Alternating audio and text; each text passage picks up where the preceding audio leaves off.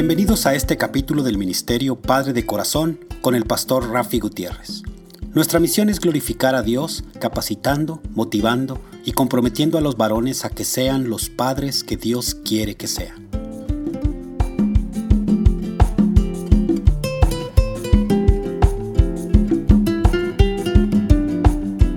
Hola, reciban un caluroso y fuerte abrazo de mi parte, el pastor Rafi Gutiérrez y del Ministerio Padre de Corazón con base en Dallas, Texas. Continuamos con la serie Amor de Padre, basada en Primera de Corintios capítulo 13, versículos del 4 al 7. Y les recuerdo que pueden comunicarse conmigo enviándome un mensaje de voz o un mensaje de texto al número de teléfono 214 533-7899. Repito, 214-533-7899. O por correo electrónico a rafi arroba padredecorazón.org. Rafi con Y. Rafi arroba padredecorazón.org o visitando nuestra página web padredecorazón.org. El egoísmo es una de las manifestaciones del orgullo. Es la práctica de pensar y hablar mucho de sí, de sí mismo. El hábito de magnificar los logros e importancia de uno. Le lleva a uno a considerar todo en relación con uno antes que en relación con Dios y el bienestar de su pueblo, nos dice J. Oswald Sanders en su libro Liderazgo Espiritual. La séptima característica del amor agape que Pablo nos presenta en Primera de Corintios capítulo 13, los versículos del 4 al 7, es una con la cual batallamos muchísimo, especialmente en una sociedad que enseña en buscar satisfacción propia en todo momento. El amor no busca lo suyo. En Filipenses capítulo 2, versículo 4 leemos, no se ocupen solo de sus propios intereses, sino también procuren interesarse en los demás. Al amar a nuestros hijos, nuestra pregunta ha de ser, ¿cómo o qué puedo yo hacer para que él o ella crezca y crezca bien, saludable, fuerte y en conocimiento y temor de Dios. No podemos decir que amo a mi hijo o hija y buscar mi propio beneficio, inclusive a costa de él o de ella. Yo ya dejaría de ser amor incondicional para moverse a ser un querer condicionado a mis propios intereses. Nuestros hijos no tienen que llenar un vacío nuestro, ni ser lo que yo nunca fui o lo que yo quiero que sea. Ahora, ¿es malo, malo buscar lo suyo? No. Por ejemplo, si yo no busco mis estudios o mi carrera profesional, no puedo esperar que otros lo hagan por mí. Si yo no busco un empleo, el empleo no me va a llegar a mi casa tocando la puerta para ofrecerme ese trabajo. Hay cosas que tenemos que buscar. Es parte de nuestro rol como padres. Si no voy a hacer las compras de alimentos, no han de llegar a la casa y entonces fallamos como proveedores. En Primera de Timoteo capítulo 5 versículo 8 leemos, aquellos que se niegan a cuidar de sus familiares, especialmente los de su propia casa, han negado la fe verdadera y son peores que los incrédulos. Entonces, ¿por qué el amor no busca lo suyo? Porque el amor ágape siempre se proyecta sobre la otra persona. El amor ágape busca dar más que recibir. Si siento la abundancia del amor de Dios, entonces voy a entregar ese amor a otros y no retenerlo egoístamente. En Primera de Juan capítulo 4, los versículos del 18 al 19 leemos, en esa clase de amor, en el amor de Dios, no hay temor, porque el amor perfecto expulsa todo temor. Si tenemos miedo es por temor al castigo. Y esto muestra que no hemos experimentado plenamente el perfecto amor de Dios. Nos amamos unos a, otros porque Él nos amó primero. Cuando buscamos para nosotros, es porque hay en nosotros un cierto temor, una inseguridad, una deficiencia que queremos cubrir. Pero cuando sabemos que en el Señor lo tenemos todo, ya no hay temor y podemos dar. La octava característica que Pablo nos presenta es que el amor no se enoja o no se irrita. ¿Alguna vez se ha irritado usted o se ha enojado usted? ¿Quién no? Todo nos pasa. Aquí el verbo está en forma pasiva y lo que quiere decir es que el que ama no es irritable fácilmente con elementos tales como tentaciones, provocaciones, insidias exteriores.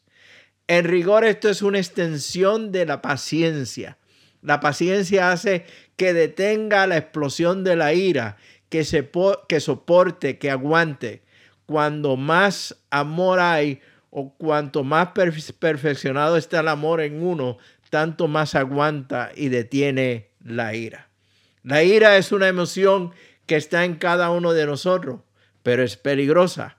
El apóstol Pablo alertó a la iglesia en Éfeso sobre la ira con las siguientes palabras. Además, no pequen al dejar que el enojo los controle. No permita que el sol se ponga mientras siguen enojados, porque el enojo da lugar al diablo. El enojo es una emoción muy fuerte que puede no tener límites. Nos dejamos llevar por las emociones y sentimientos cayendo en el error, en el error de dejar principios bíblicos y el verdadero amor ágape. Podemos fácilmente perder el balance y la paciencia que necesitamos para enfrentar los retos y dificultades como esposos y padres. Entonces tenemos que también ponerle límite a nuestro enojo, un límite en el tiempo, en la duración y en intensidad. Míralo como lo dice Pablo, no se ponga el sol sobre vuestro enojo. No podemos permitir que el, el enojo o la ira perdure.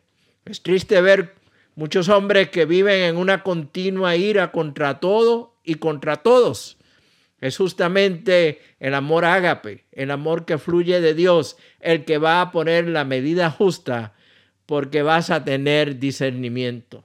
El padre cristiano que se enoja desmedida o prolongadamente, trayendo consigo resentimiento, rencor, división, odio y otras acciones negativas, muestra claramente que su amor no ha sido perfeccionado aún.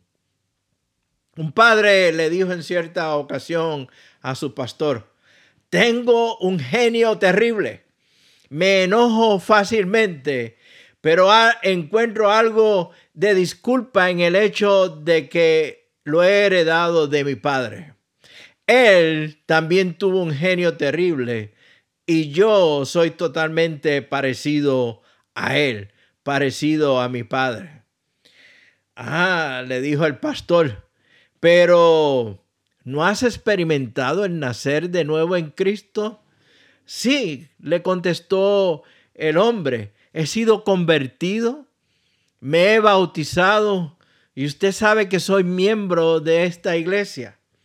El pastor puso su mano en el hombro del padre y le preguntó, ¿cree usted que nació de Dios cuando entregó su corazón a Cristo? Definitivamente le contestó el hombre. La Biblia así me lo dice. Entonces, ¿usted cree que Dios es su padre? Le vuelve a preguntar el pastor. Naturalmente, contestó el hombre con firmeza. Pensándolo y observándolo, el pastor le dice, si es así, ¿qué clase de genio heredó usted cuando nació de nuevo? Esto significa que todo el que pertenece a Cristo se ha convertido en una persona nueva. La vida antigua ha pasado, una nueva vida ha comenzado. Y estoy leyendo de segunda de Corintios capítulo 5, versículo 17. Como ministerio, nosotros glorificamos a Dios impactando a los hombres en su rol como papá. En el ministerio Padre de Corazón, creemos que ser papá es el llamado más importante y sublime que un hombre pueda recibir. También creemos que la ausencia del padre física, emocional y espiritual es el problema número uno en la sociedad. Para más información del Ministerio Padre de Corazón y cómo podemos colaborar con tu iglesia o grupos de iglesia, aún en medio de esta pandemia, me puedes enviar un mensaje de texto o de voz a mi número de teléfono 214-533-7899. Repito, 214-533-7899. También me puedes enviar un correo electrónico a rafi arroba padre de corazón punto org. Repito, rafi arroba padre de corazón punto org. Rafi con Y. O visitar nuestra página web www.padredecorazon.org. Padredecorazon.org. Que el amor la gracia y la bendición de nuestro amado Padre Celestial sean con cada uno de ustedes. Nos vemos próximamente en el barrio. Que Dios les bendiga abundantemente.